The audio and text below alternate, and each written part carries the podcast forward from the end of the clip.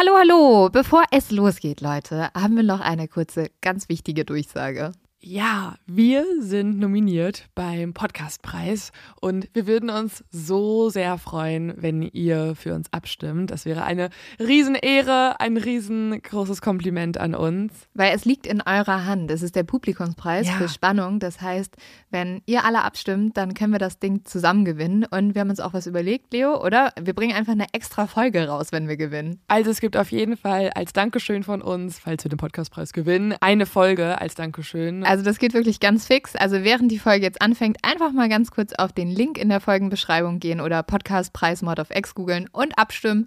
Dankeschön! Dauert nur wenige Sekunden und man muss sich auch nicht registrieren. Und jetzt geht's los mit der Folge.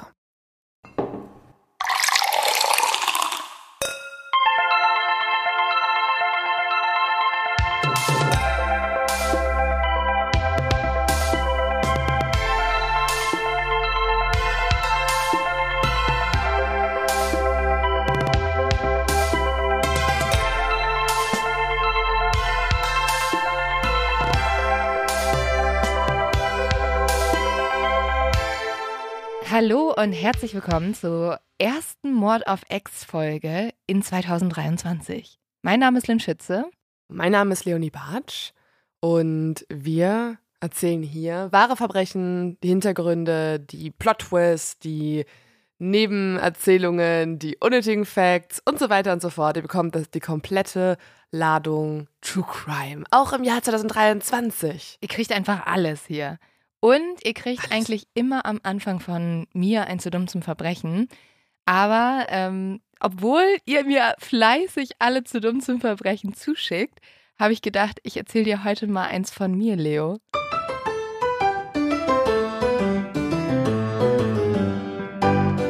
Warst du illegal unterwegs an Weihnachten und hast Ja, die Geschenke von deinem Bruder geklaut, Lynn? passt. Also, ich habe tatsächlich ein Verbrechen, das bei uns in der Nachbarschaft das Allerschlimmste gefühlt ist, was man machen kann. Weil ich komme aus so einem kleinen Dorf vor Hamburg und das ist schon sehr, sehr dörflich. Und man muss sagen, ich und meine besten Freundinnen haben früher wirklich fast Haus an Haus gewohnt. Aber es gab so einen kleinen Zwischenweg, den man nehmen musste, der am Haus der Nachbarn vorbeiführte.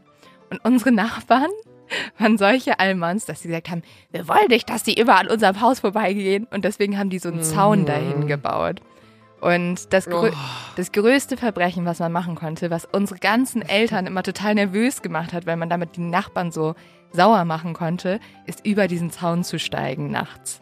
Oh, aber das, das würde mich fast auch schon wieder wütend machen. Ja, ja. Weil wenn die schon da sich mehrere Stunden hinstellen und da Bretter aneinander hauen und sogar das nichts bringt, was denn dann? Wollt ihr eine Mauer? Es wurde sogar noch eine Hecke gepflanzt, damit man Oh. da auf gar keinen Fall rüber kann. Aber wir haben das trotzdem immer gemacht. Und ähm, jetzt am 23. habe ich mit meinen alten Schulfreunden die Tradition, dass wir uns immer treffen und man geht noch in eine Bar. Haben wir dieses Jahr auch gemacht. Ich war ein bisschen angeschwipst, muss ich ganz ehrlich zugeben. Und ich bin dann abends nach Hause und dachte, ey, gute alte Tradition, ich kletter wieder über diesen Zaun nach Hause. Und Mhm. es ist stockdunkel. Ich laufe zu diesem Zaun und ich sehe, dass dieser Zaun erweitert wurde. Und es war jetzt so eine ganz kleine Lücke nur noch, wo man durchklettern konnte, weil oben wurde auch noch ein Zaun hingesetzt. Lynn, also wenn diese Story nicht damit endet, dass du in dieser Lücke stecken bleibst und dich irgendwer befreien musst, dann bin ich enttäuscht. Ja, fast. Also es war richtig schlimm, weil ich war dann auch so stur in meiner betrunkenen Art und Weise, dass ich gesagt habe, als ob ich jetzt umdrehe. Und dann habe ich versucht, da durchzusteigen und ich bin hängen geblieben und hing so mit einem Fuß, mit meinem auch etwas erhöhten Absatzschuh in diesem Zaun und Bein hoch und unten lag ich zwischen den Mülltonnen des Nachbarn. Und es, es war so schlimm. Dann ging das Licht drin an und ich komplette Oh Panik. Ich so, oh Gott, ich mache den größten Nachbarschaftsstreit, den es hier jemals gab. Ich habe es geschafft, mich zu befreien. Und dann bin ich wie mit so einem Hechtsprung, weißt du, so wie so ein Köpper, da durchgesprungen. Und ich war, ich war so dreckig und bin dann nach Hause gesprintet. Weißt du, drüben alle Lichter an. Und hiermit hast du dich jetzt offiziell für den nächsten James Bond-Film beworben. Also, liebe Produzentinnen und Produzenten, Blindschütze kann Ja. alle Stunt-Männer und Frauen ersetzen. Ihr habt's gehört. Also Leute, ich glaube, das sah so scheiße aus. Ich glaube, man konnte nicht unsportlicher und untalentierter aussehen wie ich bei diesem Hechtsprung. Oh Mann, ich hätte es so gerne gesehen. Ja, mein zu dumm zum Verbrechen war eigentlich, dass ich total in meinem etwas betrunkenen Zustand vergessen habe, dass man natürlich die Beweismittel vernichten muss, weil meine Eltern wollen das ja auch nicht, dass ich über diesen Zaun steigen kann. Das heißt, meine Mutter fand am nächsten Morgen meine komplett dreckigen Klamotten, meine komplett dreckigen Boots und da war ziemlich schnell klar, was ich gemacht habe. Und ja, also wirklich, ich habe nichts aus Das True Crime gelernt. wirklich zu dumm zum Verbrechen. Aber ja. ich frage mich, was für Nachbarn sind das, die wirklich so viel Mühe auch reinstecken, dass dann niemand irgendwie irgendwas am Garten sieht. Also fast schon verdächtig, oder? Außer ihr rennt halt wirklich immer genau vorm Fenster entlang, dann will man das ja wirklich nicht, wenn man auch mal, keine Ahnung, Mhm. nackt durch die Wohnung läuft. Das ist schon so ein Stücken, das ist so bei der Auffahrt. Mhm. Dann hat das Mörder-Vibes. Es war auch, es gab noch eine neue Hecke, die mich auch noch gestört hat. Und dann habe ich mich so richtig darüber aufgeregt und mein Dad so, ach so, die habe ich gepflanzt. Und ich so, okay, wow. danke für nichts. Das ist ja auch geil, wenn Nachbarn, also wenn beide Seiten extrem viel Aufwand darauf verwenden, die Grenze zu ziehen, anstatt Ja. dass einfach beide mal einmal reden und sagen, hey, wollen wir uns einfach die Mühe sparen und einfach nur eine Hecke setzen? Okay. Mhm. Apropos Nachbarn, ähm, nicht, dass es in dem Fall darum geht, so. sondern wenn wir jetzt gerade schon über zu dumm zum Verbrechen sprechen, ich habe auch ein kleines zu dumm zum Verbrechen begangen äh, mit meinen Nachbarn an Weihnachten jetzt. Was war bei uns denn los an Weihnachten? Ja. Das sind wir gar nicht mehr gewohnt, dass man so auf Ja. dem Dorf halt mit Nachbarn irgendwie agieren muss. In der Stadt ist Dass alles anonym und ist. du kannst alle ignorieren. Ja, also tatsächlich war es auch am 24., also schön an Heiligabend und ähm, involviert Freddo natürlich auch, also mein Hund. Wir haben auch einen Garten, der angrenzt mit den Nachbarn ohne Hecke. Da ist keine krasse Grenze gebaut worden. Ja. Und es ist leider schon mal vorgekommen, dass Freddo irgendwie unseren Garten nicht so spannend findet wie den der Nachbarn und speziell auch eine Aktion dort sehr gerne vornimmt, nämlich genau auf die Terrasse zu kacken. Und das kam schon öfter mal äh, vor, dass, ich, dass mir da gesagt wurde, hey, pass auf deinen Hund auf, was ich natürlich vollkommen nachvollziehen kann. Aber ich hätte nicht gedacht, dass der wirklich, der war zehn Sekunden an Heiligabend oder am 24. aus dem Blickfeld und dann natürlich wieder direkt einen riesengroßen Haufen abgelegt bei den Nachbarn genau vor der Terrasse. Mhm. Also das sind so die kleinen Verbrechen, die, die auf dem Dorf passieren. Vielleicht meinte Fredo das lieb und dachte, es wäre irgendwie ein Geschenk, aber mh, weiß Ja. nicht. Aber also in deinem Fall geht es heute nicht um Nachbarn. In meinem Fall geht es nicht um Nachbarn, es geht aber auch um eine Kleinstadt. Und zwar natürlich, wie soll es anders sein, in Amerika. Und um in diesem Fall zu starten, habe ich so ein kleines Rätsel mir ausgedacht für dich, um dich so Mm. richtig zu involvieren, auch jetzt nochmal. Also, folgendes Rätsel thematisiert meinen Fall ganz gut und vielleicht kannst du es ja lösen. Mitternacht in einer Kleinstadt. Eine Frau wird ermordet. Und nach diesem Verbrechen sind sechs Menschen Millionäre. Was ist geschehen? Oh. Hast du schon eine Idee, was dir als erstes durch den Kopf geht? Also erstmal denke ich tatsächlich mal wieder so ein bisschen an Desperate Housewives. Wir hatten ja auch mal so eine Folge, wo ja, um, wo es so um Vorstadt ging und Menschen, die ein bisschen zu viel Geld haben und dann dumme Sachen Ja, machen. das ist es nicht. Okay, das also ist es nicht. geht eher in eine andere, also es ist nicht so ein Mittelschichtsding, es geht eher in so eine Randgruppe. Geht es vielleicht um dann einen Lottogewinn oder sowas? Vielleicht hat ja diese Person ein Lottoticket besessen und hat extrem viel Geld gewonnen und jetzt dann wurde es aufgeteilt zwischen den Leuten. Nein, es ist einfach nichts mit Lotto. Oder Erbe, also jemand wurde ermordet und dann wurde, haben alle ihr Erbe bekommen. Wäre auch mein erster Gedanke. Mhm. Geht nicht so wirklich in die richtige Richtung, aber äh, kann verstehen, dass du das denkst. Also ich wäre auch so ein bisschen in die Richtung Raubmord oder ähm, Erben, die schon früher an ihr Erbe kommen wollen oder so. Also Ja. in der Schule hättest du mir jetzt gesagt, ah, das war eine gute Idee, Lynn, aber es ist trotzdem Mhm. nur eine 5 minus. Nee, nee, es ist befriedigend, würde ich sagen. Also es ist eine gute 3 plus. Gute Ey. 3 plus.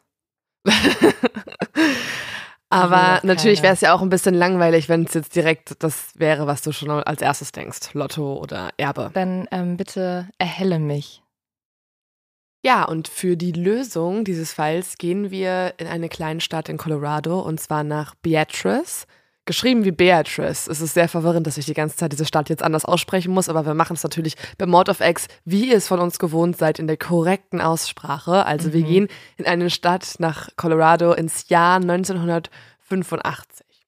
Und wenn man mal ehrlich ist, ist Beatrice ziemlich langweilig. Also man könnte jetzt hier irgendwie erzählen von dem Zusammenhalt der Menschen, von den 12.000 Einwohnern, die die Stadt hat, die sich alle unterstützen und von den ja, von den süßen kleinen Bars und so weiter, aber das war's dann auch. Also mehr gibt's da wirklich nicht und Beatrice ist auch eigentlich für nichts so richtig bekannt, außer für ein Verbrechen am 2. Februar 1985. Dieses Verbrechen wird Beatrice nämlich für immer verändern. Vorher schauen wir uns aber an, wie eine ältere Dame in Beatrice ihre Zeit verbringt und das ist die Großmutter Helen Wilson. Helen Wilson wohnt in einer kleinen Einzimmerwohnung mitten im Zentrum von Beatrice.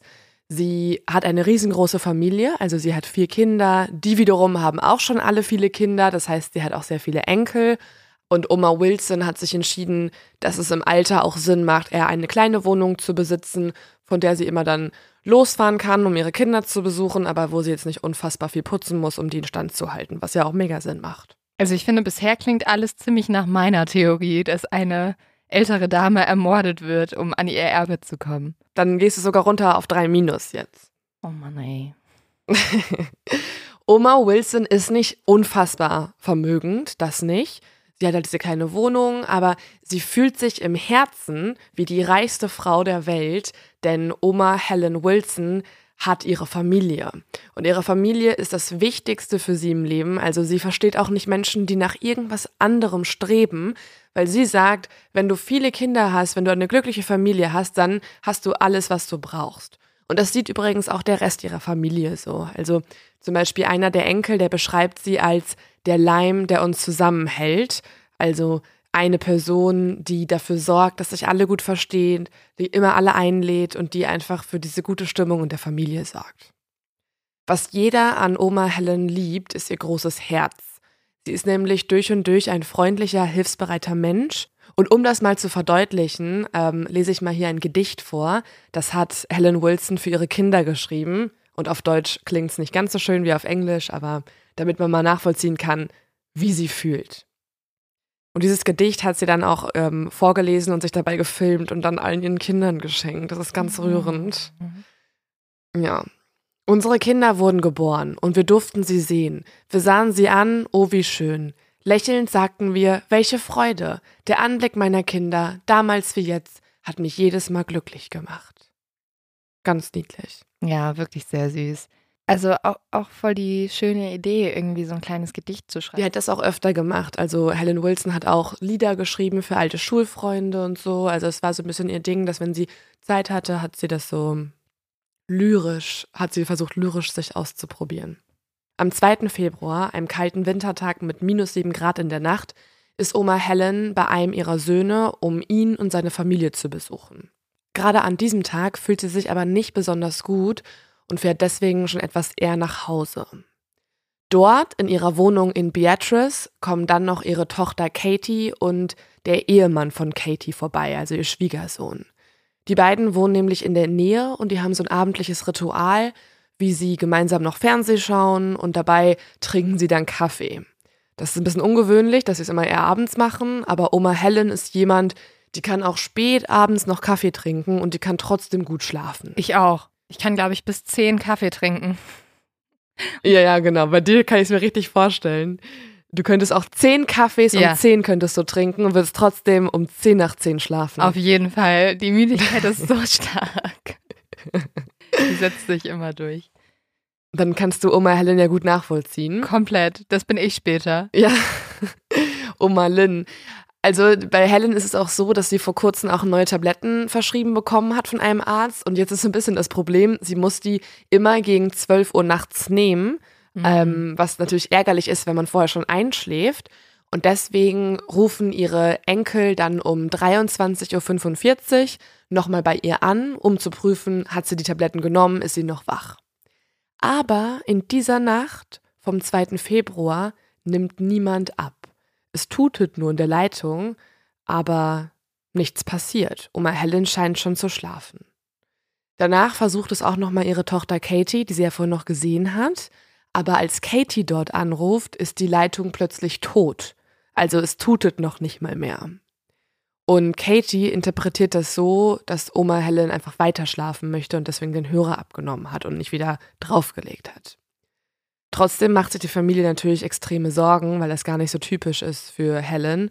Und deswegen geht auch einer ihrer Söhne am nächsten Morgen um 9 Uhr bei ihr vorbei, um zu schauen, ob alles okay ist.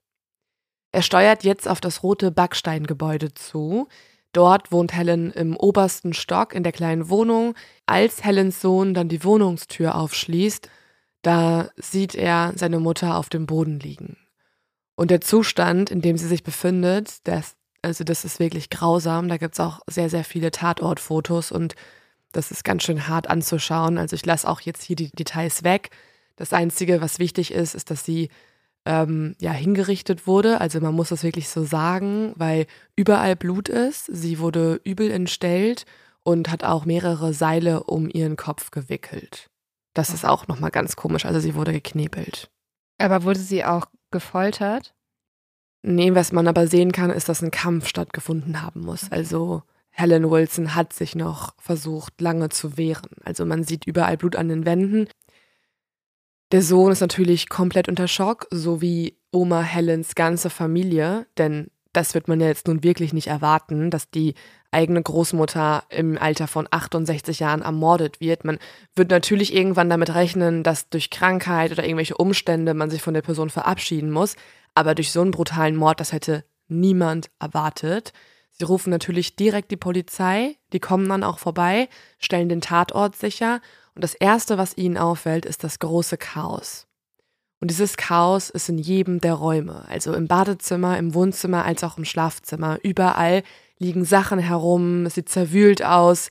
Auf dem Teppich liegt ein blutiges Messer, was sich, wie herausstellt, aus der Küche genommen wurde. Und überall steht auch dreckiges Geschirr. Also man kann hier auf jeden Fall deuten, dass Oma Helen Wilson entweder nicht mehr richtig aufgeräumt hat vor ihrem Mord, also auch nicht mehr abgewaschen hat, denn tatsächlich sind da auch ein paar benutzte Tassen und äh, ein paar Gläser, oder dass jemand in ihrer Wohnung nach ihrem Tod das Chaos hat entstehen lassen und auch sogar dort noch gegessen und getrunken hat. Oder hat jemand was gesucht vielleicht? Also könnte es auch ein Raubmord sein oder wurde das schnell ausgeschlossen? Das wird überhaupt nicht ausgeschlossen. Das denkt man auch. Mhm. Ähm, es wird aber auch Geld in ihrer Wohnung gefunden, über 1000 Dollar. Die hat die Person oder die Person haben das anscheinend dann nicht gefunden. Das ist ein bisschen okay. komisch auf ja, jeden das, Fall. Das ist tatsächlich merkwürdig. Was auch merkwürdig ist, auf der Anrichte steht noch eine volle Kanne Kaffee. Also sie hat anscheinend wirklich auch vor ihrem Tod noch Kaffee gekocht oder aber der Mörder. Und auf dem Boden vor der Küchenanrichte liegt ein zerrissener 5-Dollar-Schein. Und da kann sich auch niemand der Kinder erklären, wo der jetzt herkommt. Mhm. Und den kannst du dir auch mal merken. Gemerkt.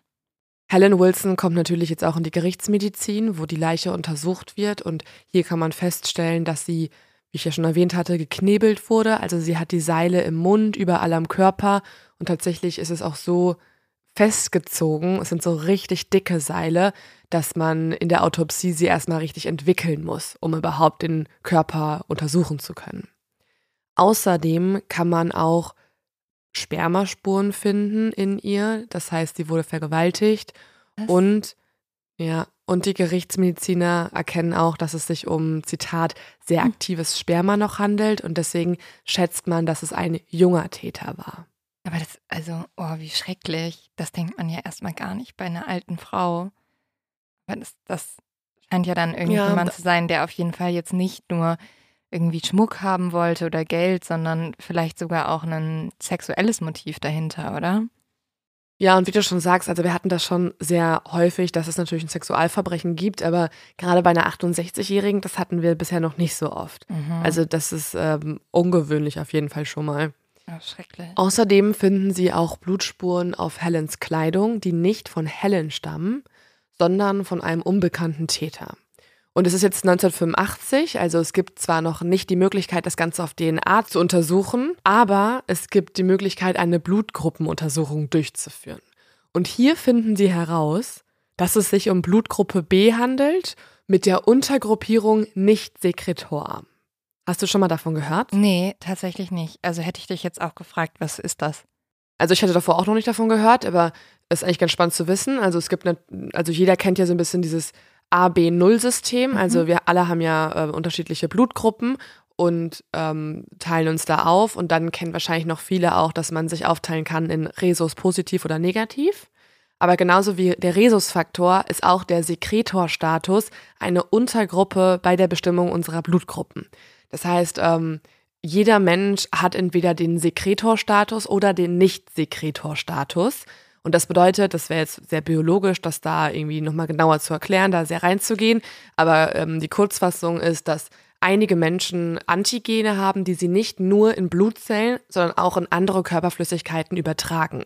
Und diese Menschen also die diese Sekretoren übertragen, das sind die sogenannten Sekretoren eben. Und manche können das nicht, da hält sich das nur in den Blutzellen auf und das sind die Nicht-Sekretoren. Und hier ist es so, dass 80 Prozent zu den Sekretoren gehören der Bevölkerung und 20 Prozent sind Nicht-Sekretoren. Und das hilft jetzt zur Einordnung des Täters, dass man den besser finden könnte, ne?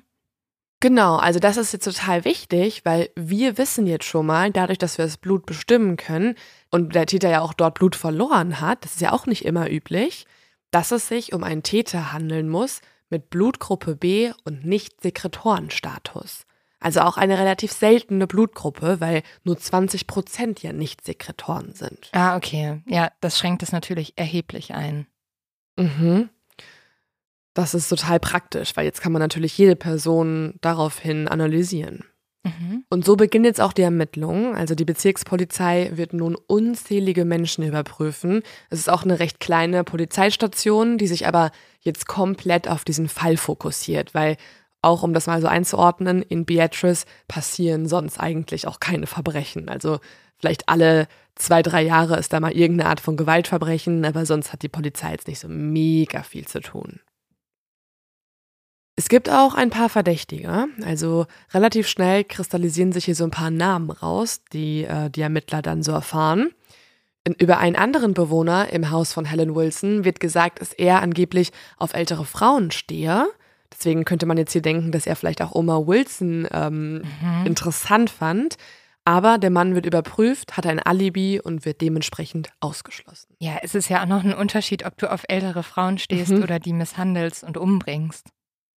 Voll. Und deswegen haben die ähm, Polizisten auch direkt eine nächste Idee. Also die denken sich, okay, wie du gerade schon sagst, man muss nicht einfach nur auf ältere Frauen stehen, man muss ja anscheinend auch irgendwas äh, interessant finden am Fesseln und Knebeln. Mhm. Und deswegen kontaktieren sie einen Buchladen in Beatrice und fragen nach, ob dort irgendwann mal jemand Bücher über Bondage oder Fesseln gekauft hat.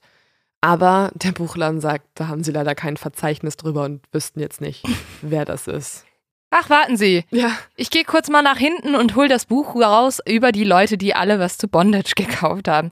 Klar, also heute ja. mit Computersystem wahrscheinlich ja. schon. Aber mhm. eigentlich ja auch keine schlechte Idee, aber ich, hab, ich hätte mich auch gefragt, hat überhaupt dieser kleine Buchladen in Beatrice Bücher über Bondage? Also ist das im Sortiment eines kleinen Dorfladens? Vielleicht in Beatrice. Wie geil wäre das bitte? wenn da so eine, so eine eigene Abteilung ist, so Kinderbücher, Bücher über Kochen, Gartenbücher, Bondage. Ja, und das hat ja auch irgendwie eigentlich ein bisschen mit Privatsphäre zu tun, oder? Also ich muss sagen, also ja, es ist Datenschutz. Ein, ja. Aber auch wenn es natürlich hier tatsächlich sehr hilfreich gewesen wäre. Das stimmt. Also das hat ihnen leider nichts gebracht, aber ging in die richtige Richtung. Dann haben sie auch noch äh, versucht, sich undercover in eine Bikerbar einzuschleusen und dort dann sich so ein bisschen umzuhören. Das ist nämlich eine Bar, die gerade bei jüngeren und auch eher so zwielichtigeren Personen bekannt ist. Also auf alten Fotos sieht man da Leute, ja, mit, keine Ahnung, Tattoos oder irgendwie langen Haaren. Also im Endeffekt. Da müssen dann natürlich, da muss der Typ ja. dann sitzen, ne? Der hängt immer rum in dieser Bikerbar und zwischendurch geht er dann in seinen Buchladen des Vertrauens und sucht sich ein schönes Bondage-Buch raus. Genau. Und wohnt aber auch noch im Haus und steht auf ältere Frauen.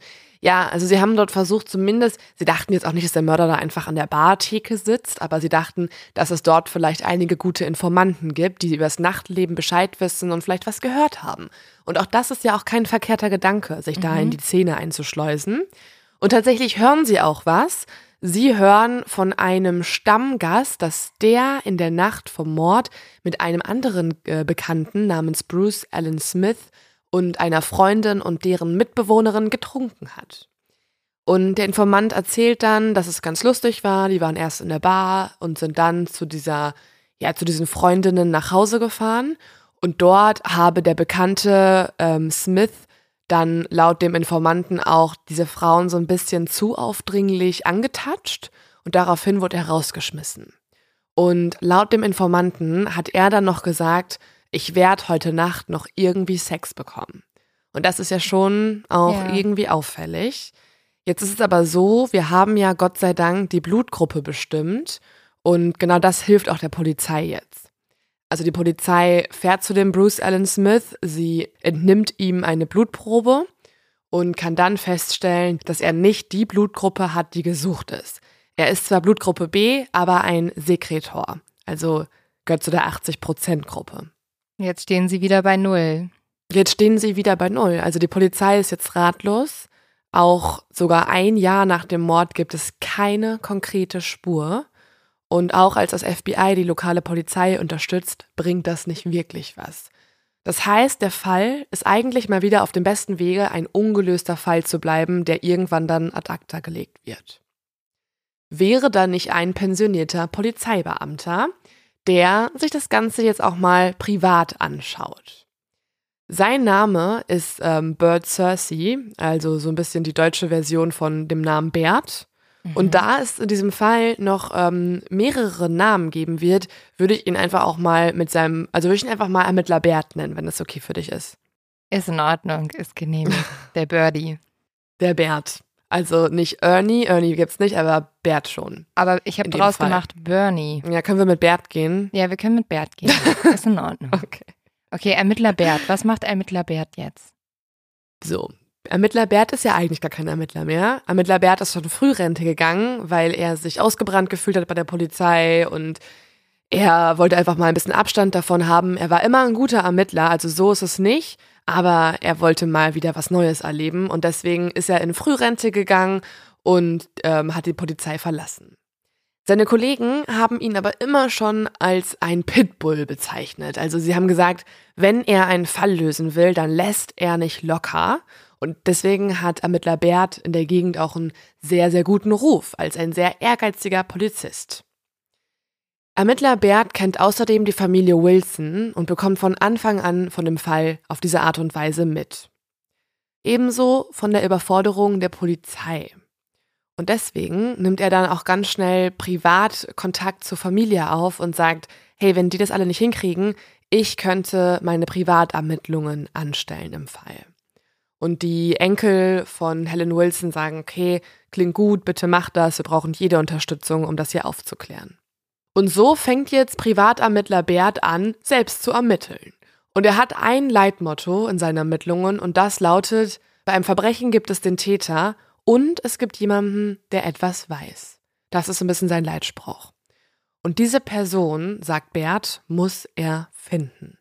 Manchmal muss man dafür lange Strecken zurücklegen oder in verschiedene Subkulturen hineinfinden.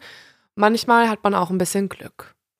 Und so knüpft Ermittler Bert auch schon in den Wochen nach dem Mord gerade in der Umgebung des Tatorts einige Kontakte.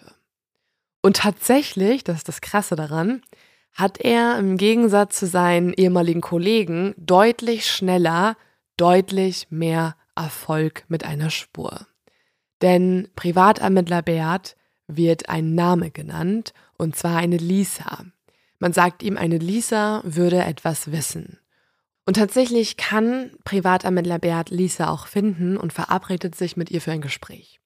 Jetzt ist es so, dass Lisa erst sehr zögerlich ist, also sie hat sich auch noch nicht mal bei der Polizei gemeldet und ähm, spricht auch nur widerwillig mit Bert, aber er gewinnt ihr Vertrauen. Und jetzt ist es so, dass er es hingekriegt hat, dass Lisa auch mit ihm spricht. Und was Lisa ihm jetzt erzählen wird, das wird diesen Fall nicht nur grundlegend verändern, es bringt ihn erstmal richtig in Fahrt. Kannst du dir vorstellen, was sie erzählt, um deine Note ein bisschen aufzubessern? Vielleicht hat sie einen konkreten Verdächtigen, hat, vielleicht hat sie was beobachtet in der Tatnacht? Ja, das ist schon ziemlich gut. Also tatsächlich hat Lisa was beobachtet. Also sie ist unsere wichtigste Augenzeugin. Denn sie hat in der Nacht ein Auto vor der Wohnung gesehen und aus diesem Auto sind um Mitternacht herum drei Personen ausgestiegen und ins Haus gegangen. Und diese drei Personen wiederum, ich, wie gesagt, es kommen viele Namen in diesem Fall vor, aber wir kriegen das schon irgendwie hin zusammen. Mhm. Diese drei Personen müssen wir uns jetzt mal genauer anschauen, denn sie werden von dieser Sekunde an zu den Hauptverdächtigen. Und das ist einmal der Anführer Joseph White. Joseph ist 36 Jahre alt, er ein schmächtiger Typ, hat einen Schnurrbart, wuschelige Haare, könnte auch so ein bisschen als Hippie durchgehen. Und das passt auch zu seinem Lifestyle. Also er liebt alte Westernfilme und ähm, liebt vor allem so ein bisschen das Leben vom ähm, einsamen Wolf. Er hat deswegen auch hinten auf dem Rücken so einen großen Wolf tätowiert. Okay. Äh, und sein Spitzname unter seinen Freunden ist auch einsamer Wolf. Einsamer Wolf führt tatsächlich auch ein sehr selbstständiges, ähm, rastloses Leben. Er hat schon überall mal in den USA gelebt, die meiste Zeit davon in LA. Und dort hat er sein Geld verdient als Pornodarsteller und als Nacktmodel. Hm. Außerdem hat er auch schon ein paar Anzeigen am Hals. Ähm, einmal wegen Cannabiskonsum und wegen Diebstahl. Aber hier eher so kleine Diebstähle, jetzt keine Bank ausgeraubt oder so. Okay, aber der einsame Wolf ist jetzt kein Unschuldslamm. Nein, einsamer Wolf ähm, passt schon auch ins Bild von so jemandem, der da aussteigen könnte und ins Haus reinläuft und eine alte Frau ausrauben würde. Das ist schon so. Die zweite Person ist Joanne Taylor. Joanne ist 25 Jahre alt, also wesentlich jünger. Sie ist eine große, kräftige Frau mit großen Pullis, die sie immer trägt und einer großen, runden Brille. Und sie hat lange braune Haare. Und ich finde, ich lade euch da wieder Fotos auf Instagram hoch, dass Joanne original aussieht wie die maulende Myrte aus Harry Potter. Oh, das ist nicht nett, Leo.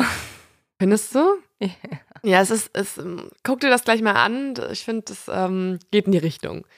Joanne ist außerdem genauso wie einsamer Wolf auch in Beatrice bekannt. Sie ist nämlich recht laut, sie ist sehr freiheitsliebend, sie hat viele männliche Freunde, mit denen sie auch schon geschlafen hat. Also sie war schon oft in irgendwelchen kurzen Beziehungen und sie ist ebenfalls wie einsamer Wolf auch wegen einiger Delikte vorbestraft. Unter anderem auch Diebstahl oder auch Bedrohung. Also sie war auch schon in Handgreiflichkeiten verwickelt und hat auch schon andere Menschen mit Messer bedroht. Das passt alles gar nicht zu meinem Bild der maulenden Myrte. ja, das stimmt wiederum auch. Aber sie sieht, sie sieht aus wie die maulende Myrte und wie so ein Unschuldslamm, aber dann guckt man sich mal ihre Akte an und sieht so, oh mein Gott, diese Frau ist nicht die perfekte Nachbarin, die du haben möchtest. Mhm. Und der dritte der Gruppe, der wiederum passt gar nicht so richtig zu den ersten beiden. Das ist nämlich der 23-jährige Tom Winslow. Tom ist ja noch super jung, also 13 Jahre jünger als einsamer Wolf. Und trotzdem hängt er sehr viel rum mit Joanne und mit einsamer Wolf, weil Tom eigentlich immer ein Außenseiter war. Also als er die beiden kennengelernt hat, da hat er sich zum ersten Mal so gefühlt, dass er jetzt endlich Freunde hat. Ähm, denn sonst bezeichnet sich Tom eher als Loser, als Einzelgänger, so redet er selber über sich. Also er hat nicht wirklich ein großes Selbstbewusstsein. Und er war umso glücklicher, als er eines Tages die anderen beiden kennengelernt hat. Tom arbeitet nämlich in einem Imbiss ähm, wo eigentlich immer so Trucker halten, also an so einer Schnellstraße. Und eines Tages sind da auch Joanne und einsamer Wolf reingekommen, Arm in Arm, und haben dort ein bisschen getrunken, ein bisschen Stories erzählt aus der Großstadt, wo sie herkommen. Und Tom hatte das Gefühl, dass die beiden irgendwie cooler sind und deswegen hat er angefangen, sie zu bewundern. Ich muss ganz kurz sagen, es macht mich absolut fertig, dass du ihn die ganze Zeit nur einsamer Wolf nennst, als wärt ihr so jetzt beste Freunde und hängt immer zusammen rum. Und bist so, yo, der einsame Wolf, ne? Also. Ich muss leider mit dem Namen, ich muss leider mit dem Namen arbeiten, weil es kommen wirklich noch ein paar andere Namen vor und ich, ich nenne sie jetzt nicht unbedingt Maulne Myrte, aber ich muss mit einsamer Wolf gehen mit dem Namen, okay. weil sonst, sonst wird es verwirrend, wenn da noch so viele Josephs und so weiter. Es gibt noch einen Namen, der noch ähnlich klingt wie Joseph, der kommt auch noch ins Spiel. Okay. Also bleiben wir also, bei einsamer Wolf. Ja, wir bleiben bei der Hauptgang. Diese Gang besteht jetzt aus Einsamer Wolf, aus ähm, der maulenden Mirte, aka Joanne, und aus Tom. Tom lässt die beiden auch bei sich wohnen und fängt an, mit denen sehr viel Zeit zu verbringen. Hier könnte man sich auch vielleicht fragen, warum sind die beiden plötzlich so nett zu Tom? Wollen sie einfach da umsonst wohnen, mhm. was sie nämlich auch tun? Ähm, aber wie dem auch sei, auf jeden Fall sind die drei eine Gang, die jetzt mit dem Auto immer im Beatrice rumhängt und da rumfährt. Äh, und Tom scheint ja eher einsam zu sein, ne? Also wenn er zwei fremde Leute bei sich wohnen lässt, dann wünscht er sich ja wahrscheinlich auch irgendwie eine Art Familie. Genau, das ist es.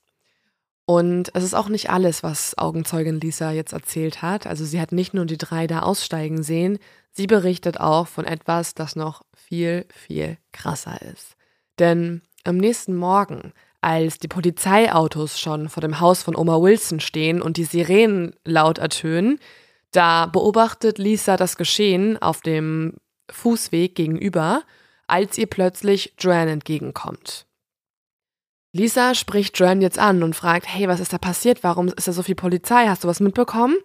Und Joanne antwortet ihr ganz nüchtern, ohne Emotion, ach, hast du es noch nicht gehört? Da wurde eine Frau ermordet. Das war ein einsamer Wolf, Tom und ich. Was? Einfach so. Ja. Okay. Und genau wie du gerade reagierst, also mit dem Gesichtsausdruck, hat auch Privatermittler Bert reagiert. Also der kann gar nicht fassen, was er jetzt hier hört. Denn das ist ja einfach, also nicht nur hat er jetzt die drei Namen erfahren, der Mörder oder der potenziellen Mörder, wie auch immer, sondern er war auch einfach in der ersten Woche direkt schon erfolgreicher als die Polizei in einem Jahr. Es ist ein bisschen komisch. Und es wäre auch extrem dämlich von Joanne gewesen. Also warum mhm. sagst du einfach, dass du jemanden ermordet hast? Ja, das ist eine große Frage, die kannst du dir auch mal merken. Er hat dann auch ähm, Lisa gefragt, warum hast du diese Information noch nicht der Polizei gegeben? Das ist ja, das, das ist ja die Auflösung. Und daraufhin antwortet Lisa, weil Joanne mich bedroht hat. Also sie hat ihr das zwar gesagt, aber danach auch den Drogen ausgesprochen, dass wenn sie es jemals jemandem weiter sagt, ist sie die nächste, die stirbt. Bernd befragt daraufhin dann auch einen der genannten Männer, nämlich Tom Winslow, der im Imbiss hier arbeitet, der Einsame. Und er fragt ihn, was er am 2. Februar gemacht hat. Und Tom antwortet, dass er da Nachtschicht hatte und die ganze Nacht gearbeitet hat. Was natürlich komisch ist, weil es gibt eine Augenzeugin, die ihn gesehen hat. Daraufhin fährt Bert dann zu Toms Chefin, also er kennt die Chefin vom Imbiss, und fragt nach, ob Tom in der Nacht wirklich gearbeitet hat. Und diese schaut dann im Kalender nach und sagt, nee, er war krank gemeldet, er hat nicht gearbeitet. Warum sollte also Tom Winslow lügen? Die Antwort ähm, kennt Bert ja jetzt. Er hat ja alles erfahren, gerade warum er gelogen hat. Und deswegen fährt Privatermittler Bert direkt aufs Polizeirevier, um von seinem riesengroßen Coup zu berichten. Das Problem ist, die Polizei nimmt ihn jetzt wieder nicht so richtig ernst. Die sagen, yo, die haben wir auch schon längst vernommen, ganz am Anfang. Wir wissen, die sind's nicht. Außerdem, das ist so absurd, setzt die Polizei gerade auf eine andere Ermittlungsmethode. Sie haben nämlich vor einigen Tagen ein Medium kontaktiert. Bitte? Nein. Doch, und dieses Medium oder diese Wahrsagerin ist gerade quasi dabei, so ein Profile, also so Profiling oh. zu machen. Ach Gott, was, aber wieso, die haben doch jetzt, also die müssen doch zumindest diesen Hinweis überprüfen. Stattdessen zu sagen, nein, nein, nein, unsere Wahrsagerin macht gerade ihren Weihrauch warm. Wir haben jetzt leider, da, da, da dürfen sie das, das dürfen wir jetzt nicht unterbrechen. Also unglaublich. Doch, genau so ist es leider. Und genauso frustriert fühlt sich jetzt auch Bert. Also der hakt immer wieder nach. Die nächsten vier Jahre vergehen und trotzdem macht die Polizei nichts. Die sagen immer wieder, ja, ja, wir haben die ja schon mal vernommen, ähm, die sind es nicht, wir konnten die ausschließen. Von denen hat nämlich, und das ist tatsächlich entscheidend, auch niemand Blutgruppe B. Ah, okay. Das ist auch ein bisschen verwirrend. Ich finde, das ist durchaus was, was an den zweifeln lässt. Eigentlich schon. Trotzdem ja. musst du eigentlich dem Ganzen näher nachgehen, weil es könnte ja auch sein, dass noch mehr Leute beteiligt waren. Ja. Ne? Also wenn diese drei es nicht waren, wer weiß. Also zumindest mal mit Joanne sprechen. Mhm. Und das macht jetzt äh, Privatermittler Bert die ganze Zeit. Er versucht da möglichst viel herauszufinden. Das Problem ist so ein bisschen, dadurch, dass er Privatermittler mittlerweile ist, kann er nicht ganz so viel unternehmen wie jemand mit Dienstmarke. Also ihm fehlen ja auch die Befugnisse. Und deswegen macht er einen richtigen Badass-Move. Also ich finde es so krass. Er sagt irgendwann nach so vier Jahren, okay, fuck it, ich beende meine Rente, ich komme zurück. Und er fängt jetzt an, bei der Bezirkspolizei, also quasi auch eine Ebene über der örtlichen Polizei zu arbeiten. Und er ist jetzt quasi Chef von den anderen. Also er wird eingestellt bei den Vorgesetzten. Und er spricht dann wiederum mit seinem Vorgesetzten und erzählt so, yo, vor vier Jahren habe ich den Fall gelöst, aber ich konnte es nie zu Ende bringen. Und der Vorgesetzte ist so, ähm, willst du mich verarschen? Du hast sofort die Befugnisse, diesen Fall neu aufzurollen, finde die Mörder. Und das macht er jetzt auch. Also das Erste, was er tut, ist natürlich, die drei zu verhaften und in Gewahrsam zu nehmen. Ähm, die kommen jetzt in Untersuchungshaft und werden befragt. Und da erfährt er ganz schön viel. Die erste Person, die er vernimmt, ist Tom Winslow, weil er denkt sich, okay, vielleicht komme ich über den Jüngsten an die Wahrheit, der ja eh der Außenseiter war, nicht so der harte Kern, vielleicht ähm, kann ich den als erstes knacken.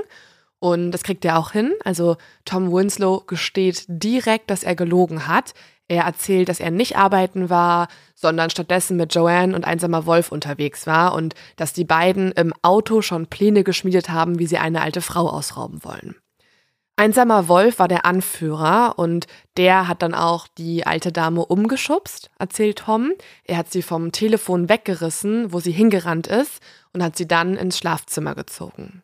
Joanne sei hinterhergerannt ins Schlafzimmer und dann hat Tom die alte Frau schreien hören und gesehen, wie einsamer Wolf sie auf sie einschlägt und sie vergewaltigt. Joanne mhm. hat ihr währenddessen ein Kissen aufs Gesicht gehalten und in dem Moment habe Tom so große Panik bekommen, dass er weggerannt sei. Bert hat also jetzt endlich die Wahrheit oder zumindest die erste Version, die er denkt, die die Wahrheit sei. Und daraufhin wird auch einsamer Wolf festgenommen und ähm, verhört. Aber einsamer Wolf wirkt komplett emotionslos und ruhig. Er streitet beharrlich ab, irgendwas damit zu tun zu haben. Und er sagt, er kennt die Frau nicht, er war niemals dort und das sind alles Lügen. Bei Joanne sieht das schon anders aus. Joanne ist schrecklich nervös in ihrer Vernehmung und sie sagt auch direkt am Anfang, ich will reden. Und auch sie erzählt von der Nacht. Sie erzählt eigentlich alles genauso wie Tom, nur mit einem wichtigen Unterschied. Sie sagt, dass Tom nicht weggerannt sei vor Panik, sondern dass auch Tom Helen Wilson vergewaltigt habe. Und jetzt wird es ein bisschen komisch. Also nicht nur erfahren sie äh, die Erklärung für den zerrissenen 5-Dollar-Schein, ähm, das nämlich so, dass einsamer Wolf oft einen Zaubertrick durchgeführt hat oder so ein Rätsel durchgeführt hat. Und eigentlich hätte ich das auch am Anfang fragen können, fällt mir jetzt mal auf. Ich müsste gar kein, selber, gar kein eigenes Rätsel erfinden. Ich hätte auch einfach das von einsamer Wolf nehmen können, das ist nämlich genauso bescheuert.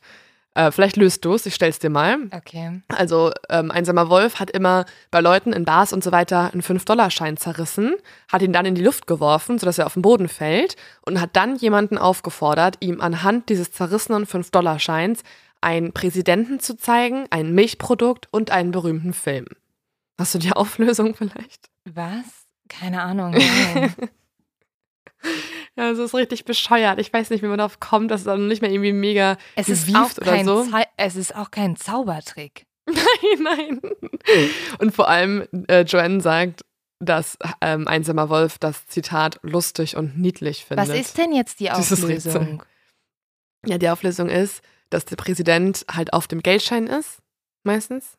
Oder zumindest auf dem 5-Dollar-Schein in der Zeit. Das Milchprodukt ähm, ist halb Milch, halb Sahne, weil das ja zerreißt. Ähm, dazu muss man sagen, Half and Half ist eher so ein, ähm, so ein Ausdruck in den USA, dass man in seinen Kaffee irgendwie Half and Half mhm. macht. Ja, das kenne ich. Und der Film, um den es sich handelt, ist vom Winde verweht. Das ist noch nicht mal sehr smart. Also es ist einfach dumm. Sorry. Ja, es ist, es ist richtig bescheuert. Und anscheinend hat Einsamer Wolf nichts Besseres zu tun gehabt, als in dieser Nacht den Zaubertrick oder das Rätsel auch in der Wohnung von Oma Wilson durchzuführen. Aber das verstehe ich nicht. Also hat er ihn mit Oma Wilson durchgeführt? Hat er dann Oma Wilson gefragt? Ob, also, hm. das verstehe ich, das, das macht absolut keinen Sinn für mich, sorry. Ja, das macht auch keinen Sinn. Aber dass hier vieles keinen Sinn macht, wirst du auch gleich noch merken. Mhm. Ähm, das Komische ist ja auch, und das macht auch keinen Sinn, dass alle drei ähm, nicht Blutgruppe B sind. Ja. Und sie wollten ja eigentlich nur dorthin, um diese Frau auszurauben. Also warum vergewaltigen sie die auf einmal? Mhm. Ja, es gibt noch viele Fragezeichen. Und dann passiert etwas, mit dem hätte wiederum niemand gerechnet. Und ich finde es so absurd, dass das irgendwie erst vier Jahre nach dem Mord passiert. Denn in der Vernehmung nennt Joanne noch zwei weitere Namen, die auch dabei waren. Einmal eine, Zitat, dicke Frau, die dabei war, und ein weiterer Mann, an dessen Namen sie sich nicht erinnern könne. Das Problem ist, Joanne sagt auch, sie weiß nicht mehr richtig viel, weil sie in ihrer Kindheit ähm, viele traumatische Dinge ähm, erfahren hat. Also sie geht darauf nicht näher ein in den Vernehmungen, die übrigens auch alle zugänglich sind online und so, die ganzen Verhöre. Aber in ihrer Kindheit hat sie sehr viel erlebt, was sehr schlimm war und deswegen ähm, funktioniert ihr Gehirn so, dass es traumatische Erlebnisse unterdrückt oder auch viel vergisst. Und genauso ist es auch in dieser Nacht. Sie weiß, da waren noch zwei andere Personen, aber es könnten alle möglichen Leute sein. Und sie bringt dann von selbst den Mann ins Spiel, in den sie in der Zeit verliebt war, nämlich Cliff Johnson, das ist sein Name. Der hat ein Alibi, wird aber auch vernommen. Und der wird wiederum jetzt gefragt, hey, waren Sie dabei oder wissen Sie, wer sonst dabei war? Es soll eine dicke Frau gewesen sein und ein Mann. Und der sagt dann, ach, dicke Frau? Ja, das klingt wie meine Ehefrau, Deborah. Was? Ja. Was? Ja. Nein. Ja, das ist ganz. Also, okay, zwei Punkte. Erstens, mega unfreundlich, bei dicker Frau sofort zu sagen, das ist auf jeden Fall meine Ehefrau. Zweitens, Ja. also das ist ja das Letzte, was du in dem Verhör machst, dass du dann auch noch sagst, ach so ja, sie brauchen noch eine Verdächtige. Wie wär's mit meiner Ehefrau? Ja, es ist, er Es liefert die einfach ans Sinn. Messer. Er liefert die einfach so ans Messer, um auch sich ein bisschen selber halt zu entlasten. Also er sagt so, ja, das könnte bestimmt der und der sein und Ich finde, Ja. er entlastet sich damit null. er denkt das aber. Er macht sich doch noch viel verdächtiger. Also wenn deine Mhm. Frau auch noch involviert ist, ist doch viel, also macht es doch viel mehr Sinn, dass du auch involviert warst. Ja, er denkt es aber. Es ist mega komisch. Die sind auch alle nicht super intelligent. Mhm. Also schon zumindest jetzt schon. nicht, zumindest nicht das Paar Cliff Johnson und seine Frau Deborah Johnson. Weil jetzt ist es so, dass Deborah auch vernommen wird und Deborah gesteht dann auch nach langwidrigen Befragungen und psychologischer Betreuung, dass sie beim Mord dabei war. Und es stellt sich auch noch heraus, dass sie mit Helen Wilson verwandt ist. Sie ist nämlich sowas wie die Nichte zweiten Grades und deswegen kannte sie die Wohnung und konnte der Gruppe das Ganze halt zeigen und konnte klingeln und Oma Wilson hat sie erkannt und hat die reingelassen. Ja, also das ist jetzt sozusagen das nächste Puzzlestück, was kommt. Und das Ding ist, wir sind ja jetzt schon bei vier Menschen, wovon drei gestanden haben. Also drei haben Geständnisse abgeliefert, außer einsamer Wolf. Und Deborah wiederum bringt jetzt den fünften Täter ins Spiel, ähm, und zwar der Mann, an den sich John ja auch erinnern konnte. Und da sagt Deborah, ach ja, das könnte James Dean sein. Und das ist einfach irgendwer. Das ist einfach irgendwer aus der Bar, wo die immer rumhängen. Also die sind auch immer in dieser zwielichtigen Kneipe unterwegs. Das heißt, es ist noch nicht mal jetzt irgendwie der Freund oder der Partner oder was auch immer. Es ist einfach nur ein Typ, der die Gruppe kennt aus der Barzeit, der auch ein bisschen rumgedatet hat. Der wird als so ein, ja, so ein leicht aggressiver Typ äh, dargestellt. Der mag auch Aufmerksamkeit. Der ist ziemlich muskulös. Er ist Kettenraucher und irgendwie Wood war der auch noch dabei. Und jetzt ist es so, also Ermittler Bert, der kommt gar nicht mehr klar. Der ist so, what the fuck, jetzt sind es schon fünf Täter. Und der vernimmt dann auch ähm, diesen James Dean, den als letztes genannten. Der äh, sagt dann, er war es nicht, er sagt das immer wieder. Irgendwann wird er aber um einen Lügendetektortest gebeten. Er stimmt dann zu und das Ergebnis ist, er lügt. Obwohl wir natürlich auch wissen, dass Lügendetektortests nicht immer stimmen, ne? Also, Ja, das wissen wir auf jeden Fall. Das ist das, äh, das Schlechteste, dass, dass, dass er deswegen ins Gefängnis gesteckt wird. Ja. Also es ist hart kritisch, was hier passiert. Das muss man sich auch im Hinterkopf behalten. Das ist richtig kritisch. Er kommt jetzt ins Gefängnis. Dort ähm, beharrt er weiterhin darauf, dass er es nicht war, dass er nicht dabei war. Aber nachdem er viele Therapiestunden erhält, auch durch einen äh, Gefängnispsychologen, äh, bricht er irgendwann zusammen und gesteht dem Psychologen die komplette Tat. Er erzählt dann auch, dass er derjenige war, der die Leitung gekappt hat. Deswegen kamen ja auch die Anrufe dann nicht durch. Und er hat auch alle vier weiteren Personen beim Mord gesehen. So, es gibt aber immer noch ein Problem, Lynn. Kannst du dir vorstellen, was das ist? also mein erstes Problem ist, du hast am Anfang von sechs Menschen gesprochen und wir haben erst fünf. Mm, das ist ähm, die Lösung des Problems. Und ich, äh, ich habe auch, also ich habe ganz viele Fragen eigentlich. Ich verstehe auch immer noch nicht, warum. Ja, ja. Das versteht die Polizei auch nicht so richtig. Also die Erklärung ist so ein bisschen, dass ein Raubmord außer Kontrolle gerät und zu einem Sexualmord dann in dem Moment wird. Und es hat immer noch niemand die richtige Blutgruppe. Das ist das Problem. Aber ist das die sechste Person?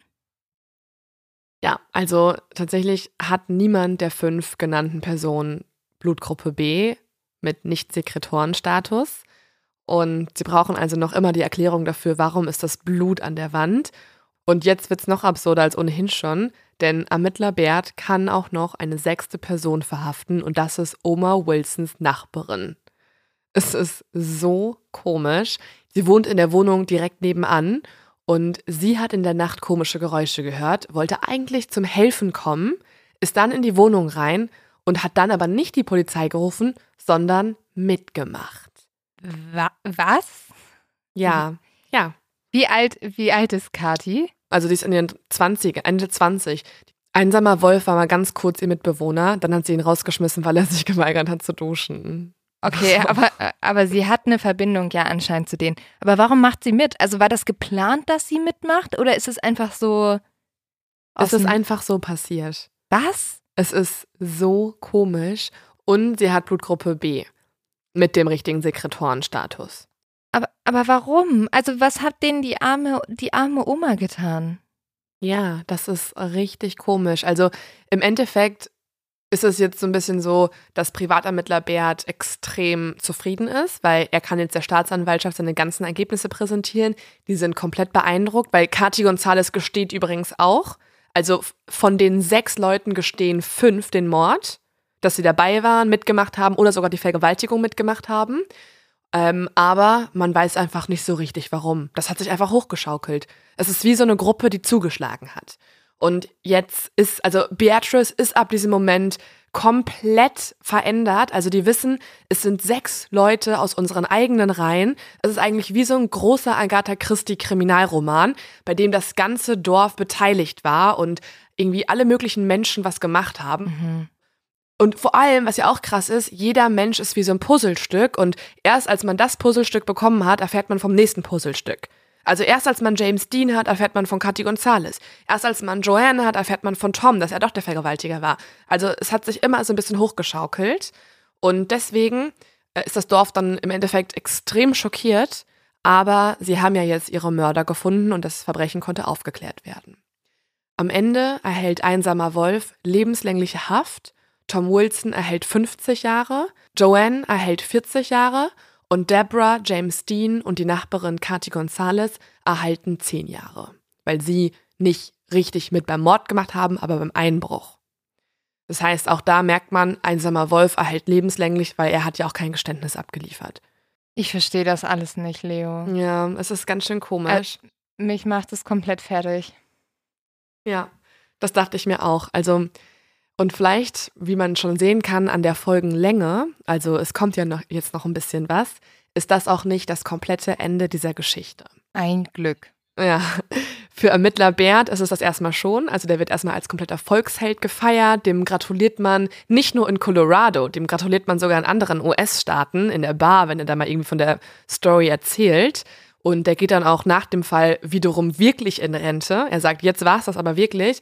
Er macht dann einen Blumenladen auf und das ist sein Leben so. Er, wird, er war einfach der Held der Geschichte. Aber das ist nicht das Ende der gesamten Geschichte.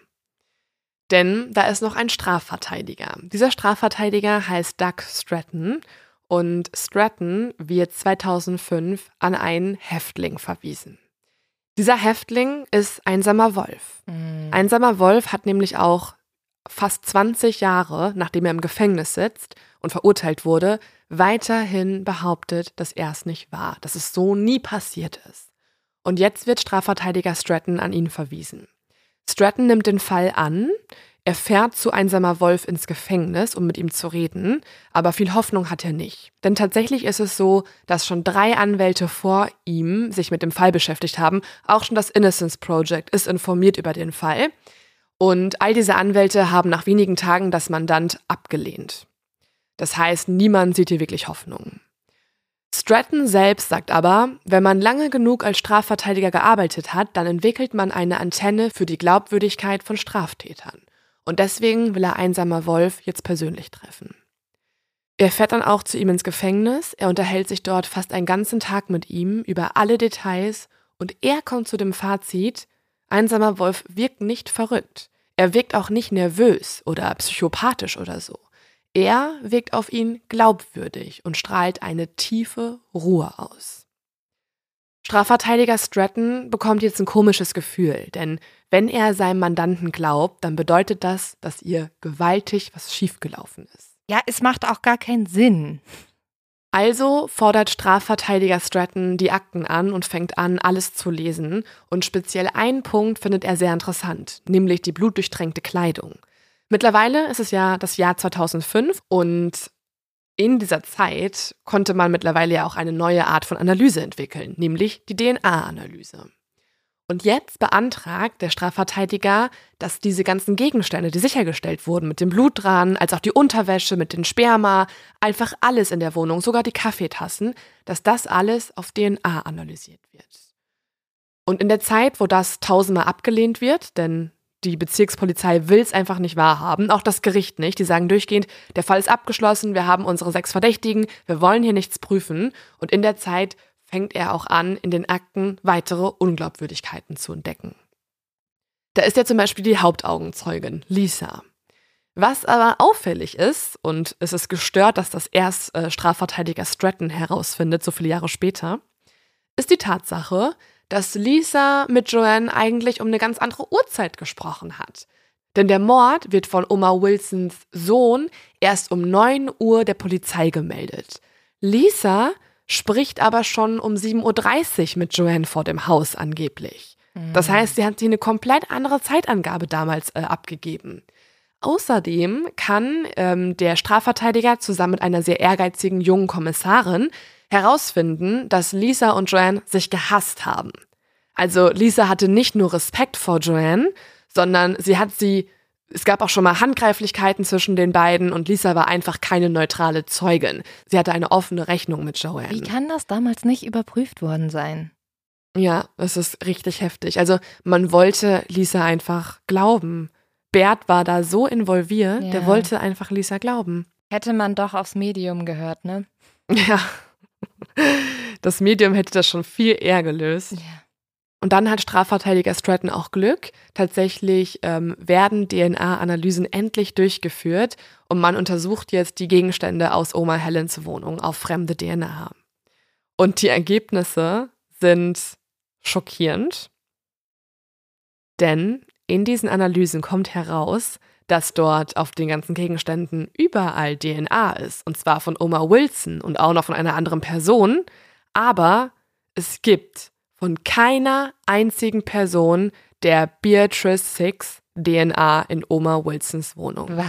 Das heißt, laut DNA-Beweis war einfach niemand von denen da. Und warum haben die das alle gestanden? Weil die wahrscheinlich so unter Druck gesetzt wurden und auch einfach irgendwie vielleicht nicht genug Bildung hatten, um zu wissen, dass du das, dass du da lieber einen Anwalt holst. Das ist die große Frage. Also es gibt jetzt eigentlich zwei große Fragen, denn es wird auch männliche DNA gefunden. Ähm, die großen Fragen sind jetzt aber, wer ist es denn dann? Also von wem ist die DNA? Und übrigens, wir kennen unseren Täter schon. Und die zweite Frage ist, wie zur Hölle kommt es dann dazu, dass sechs Menschen verhaftet werden zu Unrecht, dass die Polizei so viel Scheiße baut und dass fünf von denen auch noch Geständnisse abliefern. Und die Geständnisse sind alle auf Videotape. Die sind nicht erdacht, die gab es so. Ja, diese Fragen beantworten wir jetzt auch noch, denn Danke. da gibt es auch Auflösungen. Ich bin wirklich, dieser Teil macht mich fertig. Es ist alles, ja. ich kann es alles nicht glauben. Nein, so ging es mir auch in der Recherche. Ich war so, hä? Was passiert hier? Ja, also es ist so, wir kennen den Täter tatsächlich schon. Wir haben über ihn schon gesprochen. Denn ähm, ganz am Anfang, weißt du noch, wen wir da genannt haben? Ich hätte jetzt eigentlich gedacht, die Lisa, aber du hast ja gerade in, in, der männlichen Form gesprochen. Gab es nicht mhm. so einen Typen, der irgendwie auch verdächtigt wurde und dann wurde er aber ausgeschlossen, weil irgendwie seine Blutgruppe nicht am Tatort mhm. war oder sowas? Genau, das ist tatsächlich. Jetzt hast du dich von 3 Plus auf Zwei plus oder eins, Ja. eins. Komm, wir gehen, Wie wir hieß dir der denn nochmal? Wie hieß der nochmal? Das war Bruce Allen Smith. Wir haben ganz am Anfang über ihn gesprochen, weil er derjenige war, der in der Bar meinte oder später bei den Frauen Mhm. meinte, wenn ich jetzt hier schon einen Korb bekomme, ist eh scheißegal, weil ich bekomme in der Nacht heute noch Sex. Ah, ja. Und tatsächlich kann herausgefunden werden, dass eine Polizeichemikerin, also die, die auch die Blutgruppen analysiert hat in diesem Fall, dass die sich geirrt hat. Die hat einfach einen Nein. riesengroßen Fehler gemacht. Es war immer Blutgruppe B, aber nicht dieser Sekretorzustand. Der war falsch, den sie ermittelt hat. Die wurde danach auch direkt gefeuert, von der wurden auch alle Fälle nochmal neu überprüft und so. Die wurde auch übertrieben angegangen in der Gesellschaft und so. Die hat halt einen Fehler gemacht. Aber es ist ein Fehler, der sechs Menschen auch ein bisschen das Leben gekostet hat, ne, in dem Fall. Also sie waren einfach hinter Gitter ewig lang. Und jetzt macht es auch Sinn, weil mir hat ja die ganze Zeit dieses Motiv gefehlt. Und Ja. dieser Typ wurde der ja abgewiesen und deswegen hat er gesagt, ich kriege noch irgendjemanden. Also wir hätten jetzt ein sexuelles Motiv, was dann tatsächlich auch Genau. diese ganze Tat erklären würde, weil der Einbruch, es wurde ja nichts geklaut. Also deswegen, also endlich Mhm. macht es für mich Sinn. Ja, und es macht sogar noch mehr Sinn, wenn man sich so kurz mal ähm, Bruce Allen Smiths ähm, Biografie anschaut. Also er war auch immer schon Einzelgänger. Er hat übrigens in der Kindheit sehr viel Zeit im gleichen Gebäude verbracht von Oma Wilson, weil seine eigene Oma dort auch gewohnt hat. Und er hat seine eigene Oma über alles gehasst. Also ein Stellvertretermord. Ja, das würde ich auch denken. Also man weiß nicht so wirklich, was da passiert ist, aber anscheinend irgendwas, also vielleicht auch ein missbräuchliches Verhältnis zwischen seiner Oma und ihm, so dass er, wie du gerade schon sagst, stellvertretend, das haben, hat man ja oft bei Serientätern, er hat auch schon andere Vergewaltigungen durchgeführt, ähm, dass er stellvertretend, weil er seine eigene Oma nicht mehr ermorden konnte, eine andere Frau ermordet hat und vergewaltigt hat, die seiner Oma ähnelte.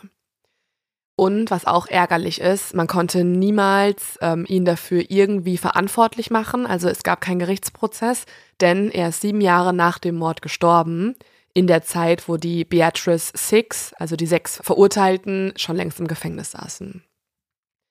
Ja, und jetzt fragt man sich natürlich, was sind das für Menschen? Also wie kommt es dazu, dass sechs Menschen verurteilt werden und falsche Geständnisse abliefern? Naja, also ja, da, da muss man wahrscheinlich aber auch ein bisschen bei der Polizei selbst gucken. Also falsche Auch, Geständnisse gestehen, also passieren ja oft dadurch, dass sehr viel Druck ausgeübt wird, dass die Menschen keinen Anwalt haben, der sie berät und dass die denken, ich gestehe jetzt einfach, weil dann ist alles vorbei, dann kann ich nach Hause und sie Mhm. können nicht nach Hause. Genau, das ist ein großer Punkt. Also es ist eine Mischung aus ähm, polizeilichem Vernehmungsdruck, also aus auch polizeilichen Fehlern während der Vernehmungen, aus psychologischer Manipulation. Eine Mischung auch ein bisschen aus verminderter Intelligenz, also mehrere Personen sind entweder nicht gerade die klügsten, als auch vorbelastet durch traumatische Kindheitserfahrungen. Es ist eine Mischung aus Brainwashing, dazu kommen wir gleich noch, und aus dem Schneeballeffekt. Und mit dem würde ich mal anfangen. Also der Schneeballeffekt, der zeigt sich ganz krass bei Tom Winslow. Und das bedeutet, dass er etwas ins Rollen gesetzt hat, was die anderen nicht mehr aufhalten konnten. Bei Tom ist es nämlich so, als Tom vom Ermittler Bert und den Kollegen von Bert befragt wird, da sitzt er schon längst im Gefängnis wegen einer anderen Strafe. Er hat nämlich Körperverletzung begangen bei einem anderen Menschen, das hatte nichts mit diesem einen Verbrechen zu tun. Und er erhofft sich jetzt, dass er durch eine Aussage in diesem Fall, wo er mehr Informationen liefert, dass sich das positiv auf seine eigene aktuelle Strafe auswirken würde. Verstehst du? Also er dachte, wenn er die anderen beiden ans Messer liefert, also Joanne und einsamer Wolf, dass das an ihm positiv angerechnet wird und er äh, früher aus der Haft rauskommt. Aber wir reden hier über einen Mord, Tom. Das ist nicht, das ist nicht Ja. gut. Und es bringt dich vor allem auch noch eigentlich, wenn überhaupt, länger ins Gefängnis. Aber darüber hat er nicht nachgedacht. Also er dachte einfach wirklich, ähm, ich krieg das hier alles irgendwie gut gelöst. Er ist so beeinflussbar auch. Und das Problem ist jetzt, er startet ja mit der ersten Story, wo er nicht dabei war oder zumindest eher abgehauen ist aus Panik. Aber dann hat die Polizei halt so viel Druck ausgeübt. Die meinten, hey, wenn du jetzt nicht gestehst, dass du auch dabei warst, Joanne hat das schon längst bestätigt, ne? Wenn du es nicht auch noch zugibst, dann komm, bekommst du die Todesstrafe.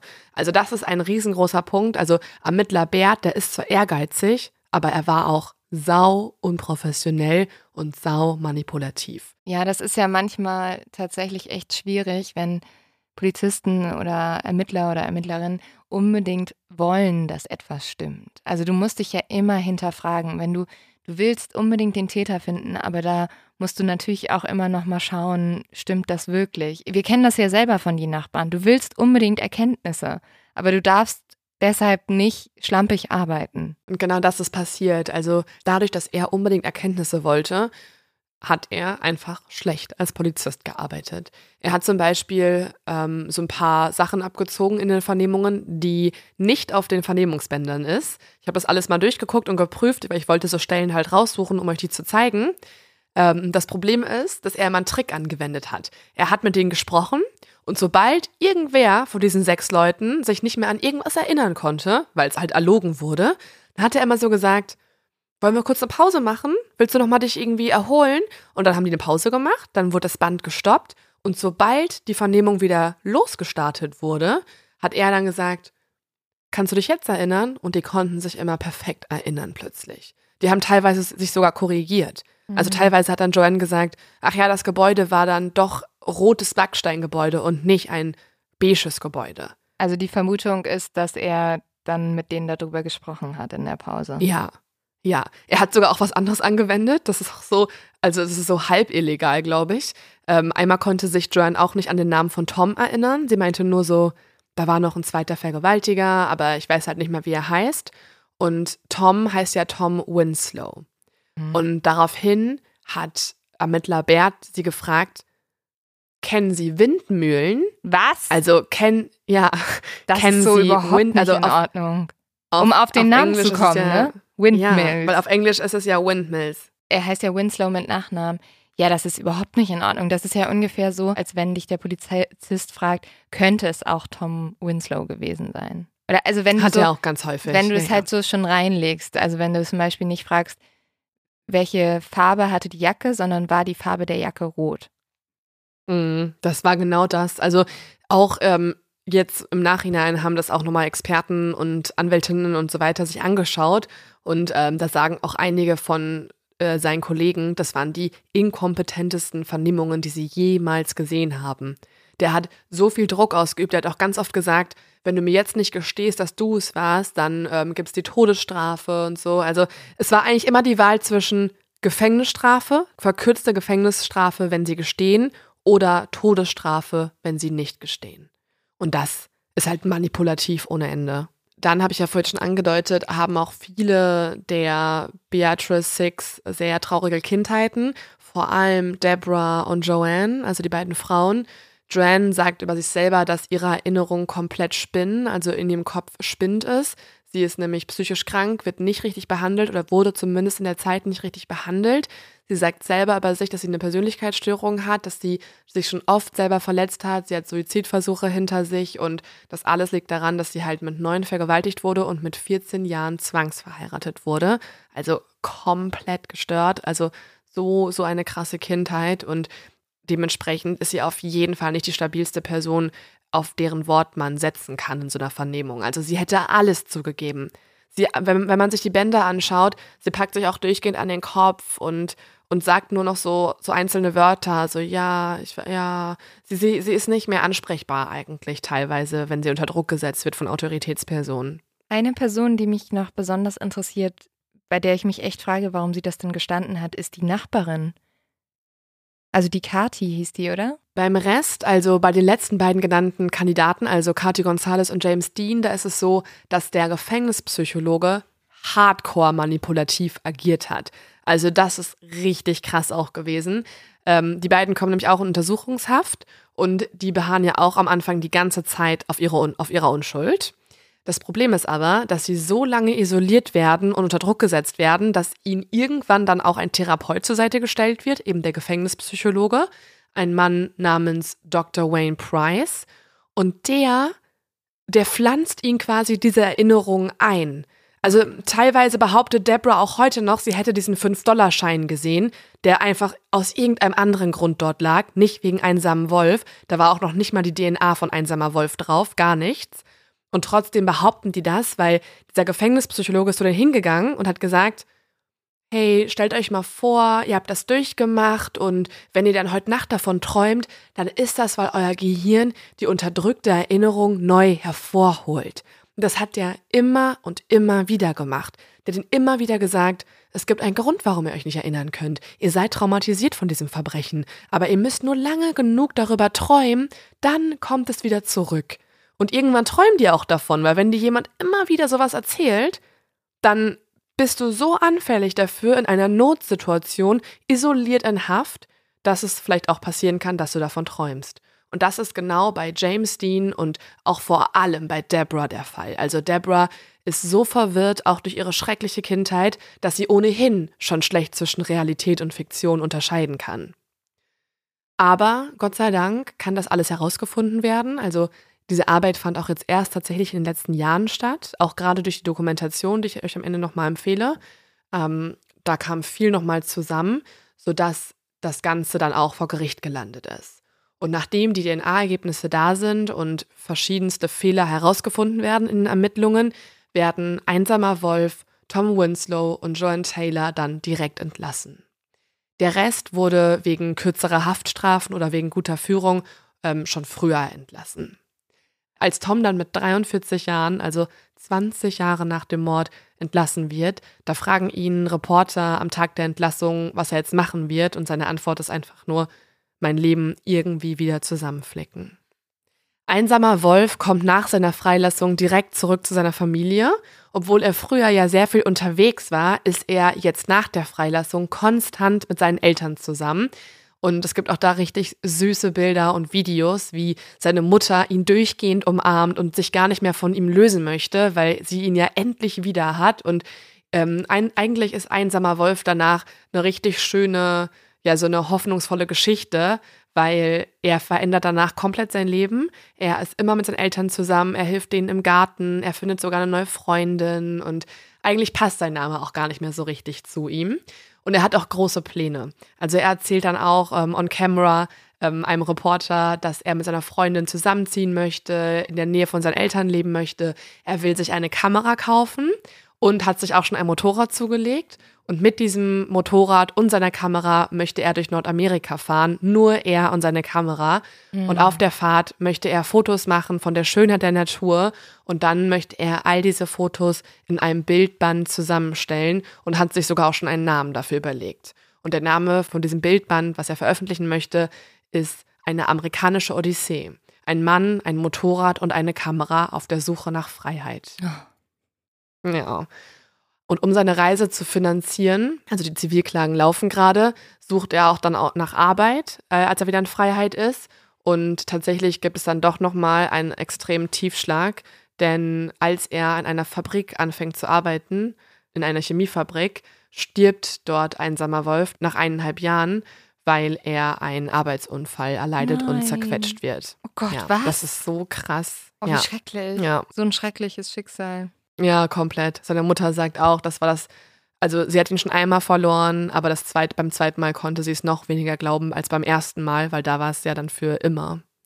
Trotzdem ist Einsamer Wolf der Held dieser Geschichte, also der Rest der Gruppe der Beatrice ähm, Six ist ihm für immer dankbar, denn nur durch Einsamer Wolf konnten sie überhaupt wieder in Freiheit kommen und nur durch ihn sind die anderen fünf in der Gesellschaft nicht weiterhin als Mörder bekannt.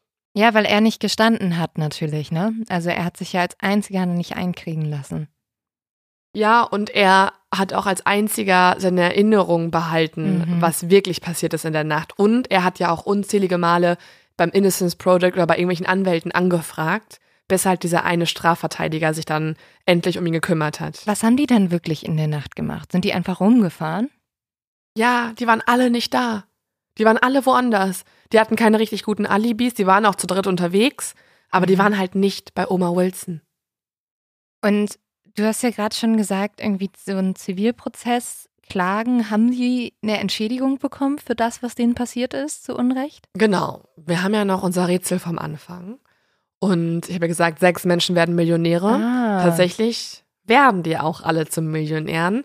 Denn ähm, es beginnen jetzt langwidrige Zivilklagen. Die starten im Jahr 2007, sie enden erst ähm, im Jahr 2016 und die erste Auszahlung bekommen sie jetzt, haben sie jetzt erst im Juni 2019 bekommen, also über 30 Jahre nach dem Verbrechen. Aber dafür sind es extrem hohe Auszahlungen, denn im Zivilprozess werden den Beatrice Six von einer Jury insgesamt um die 28 Millionen Dollar wow. zugesprochen. Ja, aber mhm. verdient. Also, also, echt, wenn du so lange unschuldig im Gefängnis warst, das kann eigentlich ja. gar kein Geld der Welt auszahlen. Nee, kann auch nicht. Also ich finde auch, in Deutschland bekommst du ja auch voll wenig, auch wenn du mega lange im Gefängnis saßt, im Gegensatz zu den USA.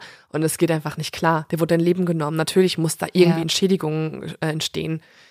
Es ist sogar so, dass die Bezirksregierung so viel Geld gar nicht hat und das gar nicht zahlen kann und deswegen die Steuern auf den legalen zulässigen Höchstsatz anhebt in der Stadt. Das heißt, diese Beatrice Six, also die werden zwar alle zu Millionären, aber sie bekommen auch komische Reaktionen aus der Bevölkerung. Zum Beispiel ist es so, und das ist eigentlich auch nochmal ein bisschen traurig und zeigt auch ähm, fast wie so eine wissenschaftliche Studie, dass nicht alle mit der Wahrheit klarkommen.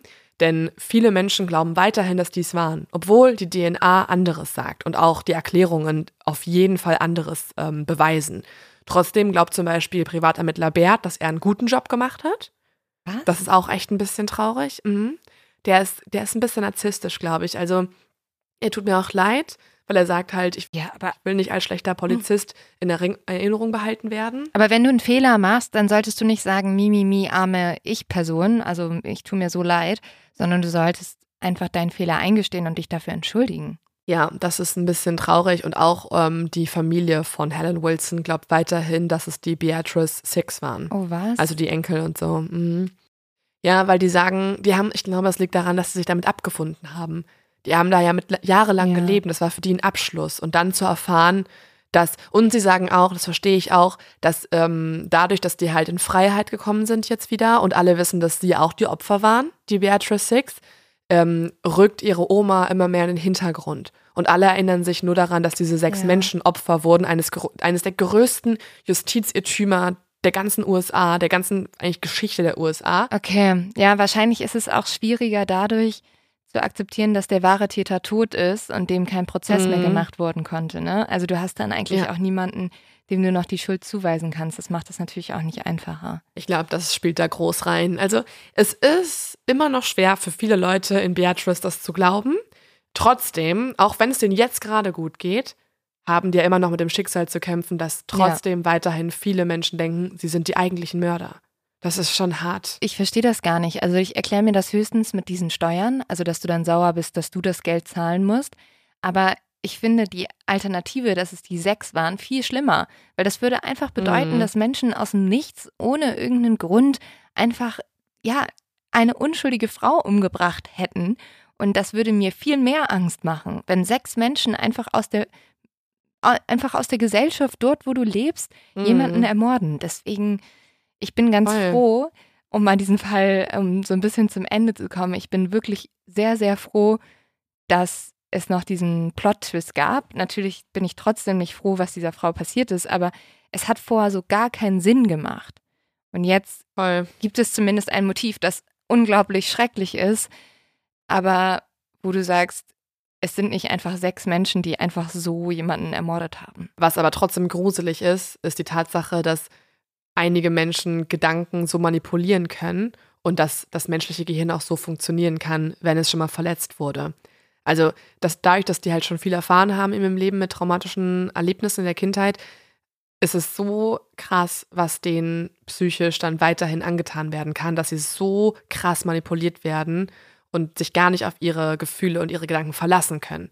Also wie ja. wie fehlbar dann eigentlich die eigene Erinnerung ist oder das menschliche Gehirn. Das finde ich nochmal richtig gruselig daran. Auf jeden Fall. Unglaublich spannender Fall. Ein Fall, der einen auch, ja, also mich hat er total mitgenommen, muss ich ganz ehrlich sagen. Ich hatte so viele Momente, wo ich irgendwie mitgefiebert habe, wo ich auch so richtig verzweifelt war, wo ich so war, ah, ich weiß nicht, ich komm, das kann doch nicht sein. Aber mhm. ja, ähm, sehr, sehr, sehr spannend. Mich würde interessieren, ob irgendwer das Rätsel richtig gelöst hat. Also ist irgendwer am Anfang darauf gekommen, dass es sich oh, bei den Millionären um entschädigte, zu Unrecht Verurteilte handelt. Das glaube ich nicht. Weil in den USA, das glaube ich auch nicht, aber man weiß ja nicht, in den USA bekommt man ja wesentlich mehr Geld, wenn man falsch verurteilt wurde. Und das, ähm, ja. Finde ich auch gut. Kann ein also lukrativer also Job sein. Nein, aber, also ja. ich, wie gesagt, wenn du jahrelang im Gefängnis bist, ich glaube, wir können uns alle nicht vorstellen, wie es im Gefängnis ist, dass das Geld, es ist dir danach wahrscheinlich gar nicht mehr so viel wert, weil diese Zeit wird dich so fertig gemacht haben, das Voll. kann niemand auszahlen. Deswegen gut, dass die zumindest da sich nicht mehr Gedanken machen müssen und auch nicht mehr arbeiten müssen, hoffentlich, und erstmal wieder mit ihrem Leben klarkommen können. Voll. Und ja, also falls jemand von euch richtig am Anfang ähm, das Rätsel gelöst hat, kommt jetzt hier noch mein ultimativer Leo-Tipp und der ist mir nochmal klar geworden in der Zeit jetzt um Weihnachten, wo man viel mit Freunden, Familie und so weiter zusammensaß ähm, und teilweise vielleicht ja auch als ein oder andere Gesellschaftsspiel gespielt hat. Leute, falls ihr irgendwo im Schrank so ein Cluedo habt, was da rumgammelt, ne, einfach mal wieder rausholen. Oh ja. Macht mega Bock einfach mal wieder rausholen. Jetzt auch vor allem, nachdem ihr über 100 Folgen Mod of X gehört habt, im besten Fall, und extrem trainiert seid. Jetzt wird's peinlich, falls ihr verliert, weil ihr seid Detektive mittlerweile.